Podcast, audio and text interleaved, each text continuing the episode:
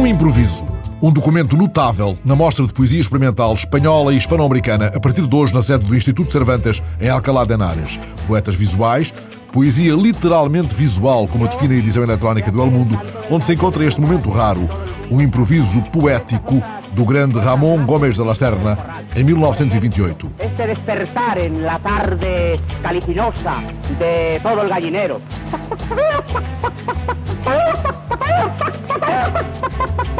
Um grande poeta cacarejando na mostra de Alcalá de Henares. Um homem, um empresário em greve de fome porque não pode pagar aos seus empregados. No 20 Minutos Espanhol, a história de Aurelian Dan, romeno, que montou uma pequena empresa de alvenaria em Espanha e que permanece há uma semana em greve de fome diante da vivenda de um construtor que lhe deve mais de um milhão de euros. Aurelian explica que sem dinheiro não consegue pagar aos seus 40 empregados. Aurelian, e a vergonha na cara, é melhor não comer do que hipotecar outras coisas.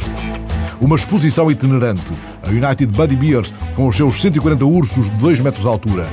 Chegou a Buenos Aires, depois de ter sido já vista por 20 milhões de pessoas desde que saiu de Berlim em 2002 e correu o mundo, Hong Kong, Istambul, Tóquio, Sydney, Viena, Cairo, Jerusalém, tantas outras cidades, com uma mensagem de paz. Arte itinerante pelo intercâmbio de culturas e tradições. Todo o dinheiro reunido na longa marcha dos ursos pelas grandes cidades do mundo reverte para projetos da Unicef.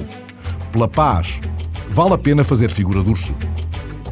Um monólogo escrito por Kirk Douglas e que o velho ator de 92 anos leva ao palco a partir de hoje em Los Angeles.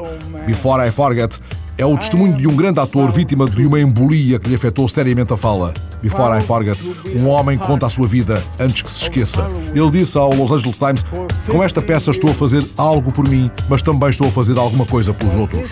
Debilitado aos 92 anos, mas com a coragem de Spartacus. Um ponto de vista anticonsumista. É assim que os Pet Shop Boys definem Love, etc., o tema do próximo álbum Yes, que já corre na net. Neil Tennant, o da fria melancolia na voz, disse em Londres ao El País que o grupo nunca se deixou seduzir pela cultura do dinheiro, já fustigada em temas de há 25 anos, que agora justificam um prémio de carreira. Não nos imaginamos tendo outro papel que não seja o de consumidores, disse ele. E disse mais: Espero que com a recessão tudo mude.